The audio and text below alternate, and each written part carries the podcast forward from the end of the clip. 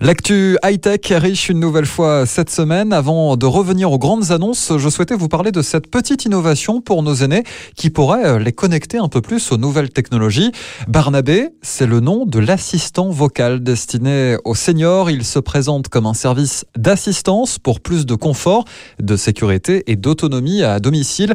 Il fonctionnerait un peu comme Alexa ou la Google Home. Mais avant de se lancer officiellement, Barnabé a besoin de nous, de nos voix. Pourquoi eh bien, pour emmagasiner un maximum de voix pour que la machine soit capable de reconnaître tous les timbres. Pour enregistrer la vôtre, rendez-vous sur barnabé.service.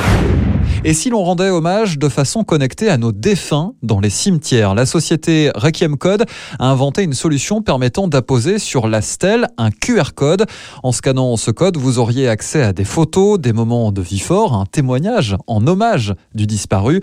Un concept qui de prime abord peut surprendre mais qui permettrait de retrouver sans doute un peu plus le sourire devant une belle photo dans des cimetières où il est rare d'être joyeux. Ce concept intéresse de plus en plus, notamment les sociétés de pompes funèbres. La solution est proposée à partir de 99 euros. Je vous rappelle son nom, Requiem Code.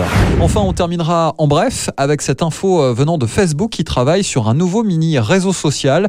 Il aurait pour vocation de favoriser les échanges entre voisins. L'objectif Connaître les animations, les nouveautés, apprendre à se connaître dans le quartier, une sorte de fête des voisins euh, tout au long de l'année, une expérience nouvelle testée en ce moment au Canada dans la ville de Calgary, mais qui euh, devra attendre un peu avant de s'étendre. Crise du coronavirus oblige.